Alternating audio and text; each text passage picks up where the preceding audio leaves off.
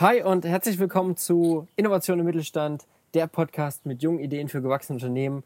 Es ist wieder Montag, ein neuer Casual Monday und heute haben wir eine ganz spezielle Folge. Heute ist die Anna mit dabei. Anna ist eine der ersten Mitarbeiter von uns und ja, wir haben uns einfach vorgestellt, mal so ein bisschen anderes Format zu machen und heute möchten wir über das Recruiting bei uns im Unternehmen sprechen. Genau. Ich würde dann doch mal noch mal einen kleinen Disclaimer machen. Es ist äh, eine unserer ersten Mitarbeiterinnen.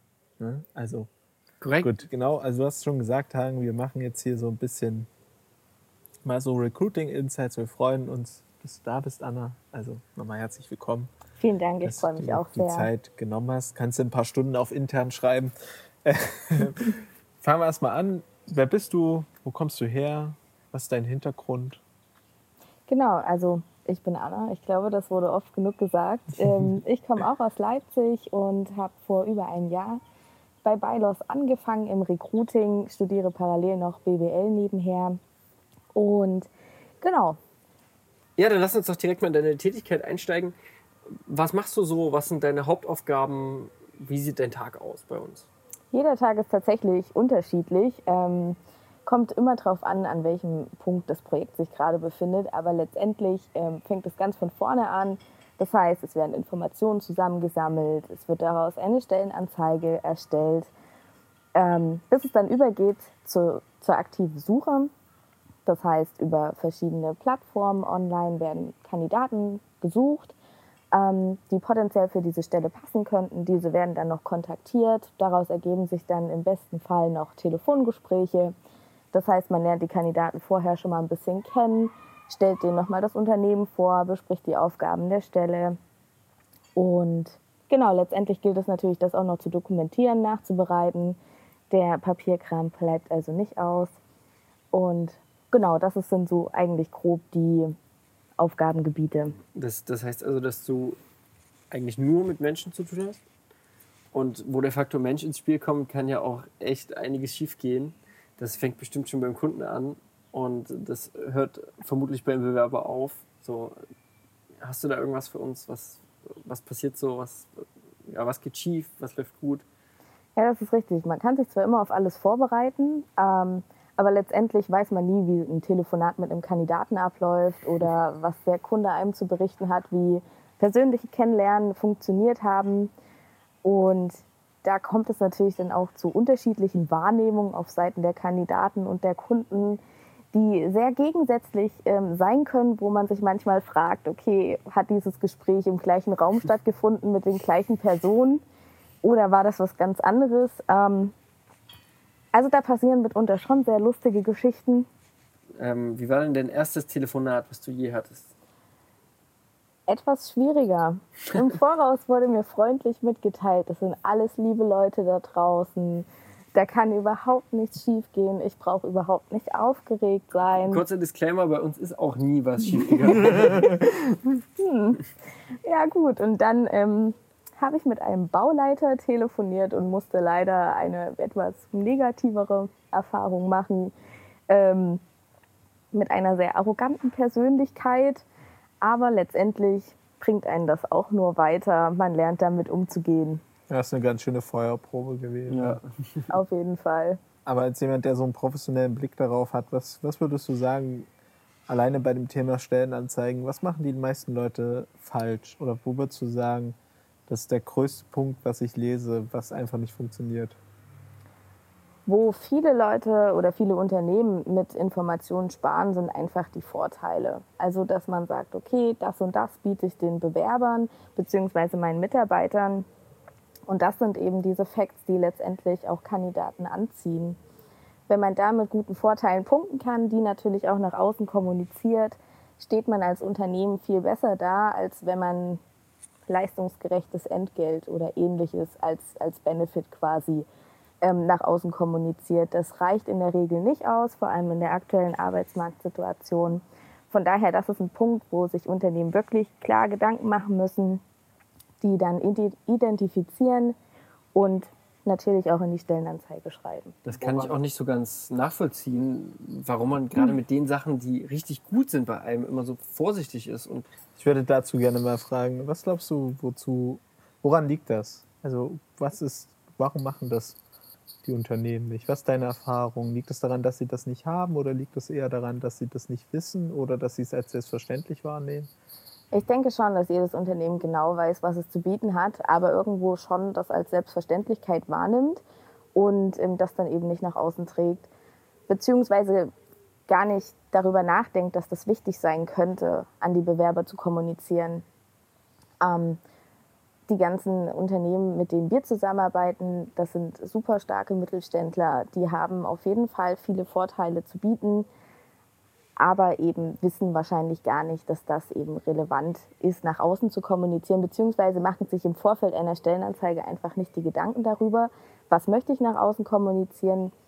Und von daher geht es dann einfach unter. Ja, weil es auch immer so stiefmütterlich behandelt wird in irgendeiner Form. Also es ist halt so, oh, ich brauche jetzt jemanden, ähm, irgendjemand muss schnell eine Stellenanzeige dafür zusammenschustern.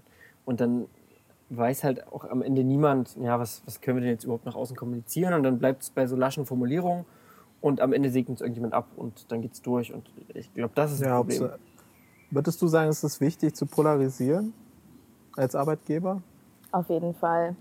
Man sollte sich gemäß dem Employer Branding auf jeden Fall als guten Arbeitgeber positionieren und das auch nach außen tragen eine positive Wahrnehmung schaffen, dass eben auch Bewerber von allein an das Unternehmen herantreten. Aber meinst du, es ist auch wichtig, dass man als Arbeitgeber polarisiert, dass auch Leute sagen, ich will nicht bei denen arbeiten, von vornherein? Auf jeden Fall, ja.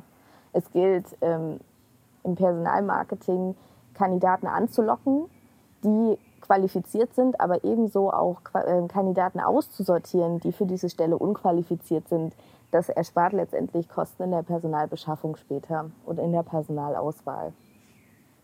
Ja, dann, dann ist ja die Frage, warum dann trotzdem alle immer so austauschbare Formulierungen verwenden. Also wo, wo, woher kommt das? Warum traut man sich nicht, auch mal einen Schritt nach vorne zu gehen? Ähm, hat man damit schlechte Erfahrungen Zuhörer fragen. Sehr gerne.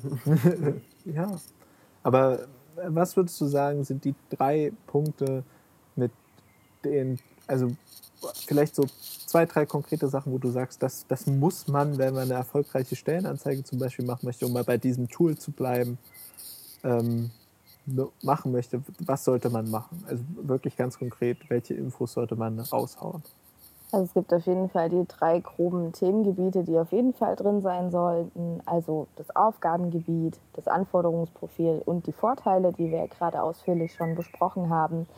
Und bei den Aufgaben ist es auch ganz wichtig, dass das jemand vom Fach macht. Also dass nicht die Sekretärin vom Chef sich hinsetzt und überlegt, okay, was könnte ein Bauleiter beispielsweise den ganzen Tag über machen. Ähm, das sollte auf jeden Fall von der Fachabteilung wenigstens nochmal gegengelesen werden, aber am besten selbst erstellt werden, damit Bewerber und Kandidaten genau wissen, worauf sie sich einlassen, wenn sie sich auf diese Stellenanzeige dann bewerben. Aber ich meinte auch nochmal auf die Vorteile bezogen. Was denkst du ist wichtig? Muss man das Gehalt hinschreiben oder zum Beispiel jetzt? Nein, auf gar keinen Fall. Ähm, Gehalt ist verhandelbar. Es kommt immer darauf an, welche Qualifikation bringe ich mit, wo liegen meine Stärken und vor allem, wie kann ich eben verhandeln. Von daher ähm, ist es schwierig, ein Gehaltsbudget oder einen Rahmen, in dem sich das Gehalt später bewegen soll, zu veröffentlichen. Also es gibt Zielgruppen, die finden Kita-Zuschüsse ganz toll. Andere kinderlose äh, Kandidaten legen da weniger Wert drauf. Von daher gibt es da nicht so die drei pauschalen Vorteile, die man auf jeden Fall bringen sollte. Also sollte man auch versuchen, vielleicht, wenn man die Möglichkeit hat, mehrere Stellenanzeigen zu schalten mit unterschiedlichen Zielgruppenansprachen? Ja gut, die, die Zielgruppe ist ja vermutlich am Ende immer gleich, oder? Naja, ich meine, wenn ich Beschäftigte habe, die können Kinder okay, haben und ja, okay. nicht Kinder haben, dann kann ich ja in, dem einen, in der einen Stellenanzeige formulieren. Also wer, ist das sinnvoll oder sollte ich das alles zusammenpacken? Das wäre auf jeden Fall sinnvoll, aber ich glaube, der Aufwand steht in keinem Verhältnis zu dem, was letztendlich bei rumkommt. Von daher ähm, reicht eigentlich in der Regel eine Stellenanzeige aus, die so formuliert ist, dass es auf alle Zielgruppen passen kann. Dass man eben die KIDA-Zuschüsse quasi mit reinnimmt, aber dann auch eine betriebliche Altersvorsorge oder einen Betriebssport oder ähnliches, was eben auch andere Zielgruppen ansprechend finden könnten. Was glaubst du, zieht mehr bei Bewerbern? Monetäre Vorteile oder kulturelle Vorteile? Auch Im Sinne der Firmenkultur. Natürlich nicht im Sinne der äh, kulturellen Hintergründe der Bewerber. Auch das ist sehr zielgruppenunterschiedlich. Ähm, unsere Generation legt schon eher Wert auf ähm, nicht monetäre Vorteile, auf eine gute Work-Life-Balance und so weiter und so fort. Aber aus Telefonaten heraus kann ich auch sagen, dass wenn ich Vorteile präsentiere, die nicht mit in der Stellenanzeige stehen und die sich dann doch sehr auf Teambuilding wie Wandertage oder ähnliches beschränken, dann schon eine Aussage kommt von wegen, ja, das ist ja alles schön und gut, aber was gibt es letztendlich Cash auf die Hand? Das ist eine äh, coole Überleitung eigentlich, weil ich würde gerne nochmal aufs Active Sourcing so ein bisschen eingehen und da auch auf die Kandidateninterviews, äh, weil du sortierst ja alle Kandidaten, die du nur auf Papier kennst, auch nochmal telefonisch vor für unsere Kunden. Was würdest du da sagen? Was, was ist den Kandidaten im Gespräch wichtig? Warum wollen die überhaupt mit einem sprechen? Also fühlt sich das für die lästig an, weil wir ja am Ende nicht die Entscheider sind, sondern weil wir ja auch nur ähm, die Leute sind, die eine Vorsortierung treffen. Ähm, ja, was würdest du da sagen? Was, worauf wollen die hinaus im Telefonat? Warum gehen die überhaupt darauf ein? Für die Kandidaten ist das Telefonat in der Regel spannend, weil man ein paar mehr Informationen zur Verfügung stellen kann, die nicht im Internet aufzufinden sind. Viele machen sich im, im Vorhinein schlau und recherchieren ein bisschen, aber auch nicht alle. Und wenn man dann eben mit Informationen punkten kann, die nicht online auffindbar sind, dann ist das für die Kandidaten sehr, sehr spannend. Sei es was ähm, zur Unternehmenskultur oder eben noch ein paar Vorteile bzw. weitere Aufgaben der Stelle und so weiter und so fort. Und wenn wir jetzt noch so ein paar Jahre in die Zukunft gucken, ähm, der Kontakt mit Menschen nimmt immer weiter ab und es gibt äh, Chatsysteme und man könnte ja im Prinzip auch alles über ein Callcenter lösen, was, was im Telefonat passiert. Hältst du das für sinnvoll? Denkst du, das bringt dem Kandidaten was, wenn er einfach nur zack, zack sich durchklicken kann? Oder ist schon dieses Zwischenmenschliche, spielt das eine Rolle? Ich glaube, es spielt auch für deine Einschätzung auf alle Fälle eine Rolle, aber bringt das dem Kandidaten was oder bringt es eher dem Unternehmen was? Das ist eine sehr gute Frage. Und ich würde fast meinen, dass es dem Unternehmen mehr bringt als den Kandidaten. Auch da aus der Erfahrung heraus kann ich sagen, dass einige Kandidaten ein telefonisches Erstgespräch mit dem Unternehmen bevorzugen würden. Mhm. Aber da wir als Drittdienstleister oder beziehungsweise externer Dienstleister da eben diese dritte Stelle mit einnehmen, läuft es eben erstmal über uns.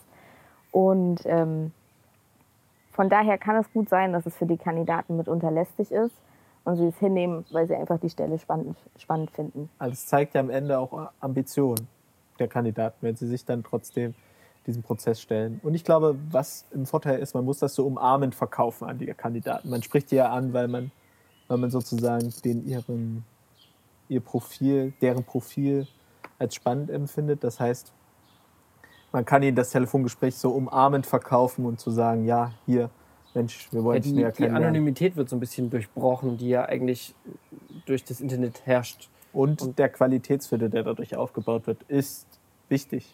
Also man kann auch so, vor allen Dingen was Gehaltsvorstellungen angeht, viel abfedern, wo sonst böse Überraschungen entstehen später. Und viele Kandidaten fühlen sich auch einfach geschmeichelt. Man kommt auf sie zu, man nimmt sich Zeit und spricht mit ihnen. Und ähm, das ist schon auch etwas fürs Ego. Ich fühle mich auch geschmeichelt, dass du dir die Zeit genommen hast, mit uns zu sprechen. Sehr gerne. Ich würde das gerne an einem anderen Termin noch weiter vertiefen, weil ich glaube, gerade im HR-Bereich gibt es noch so viele spannende Themen, die man noch ja, aufarbeiten kann. Für diese Woche sollte es das erstmal gewesen sein. Ja, wir hoffen, euch hat es gefallen. Ihr könnt ja mal schreiben, wie eure Bewerber-Experience war, beziehungsweise wie ihr das im Unternehmen vielleicht handhabt. Und ja, ich würde sagen, bleibt schön fleißig da draußen. Und wir hören uns nächste Woche wieder. Ja, vielen Dank, Anna. Ciao. Danke dir. Ciao.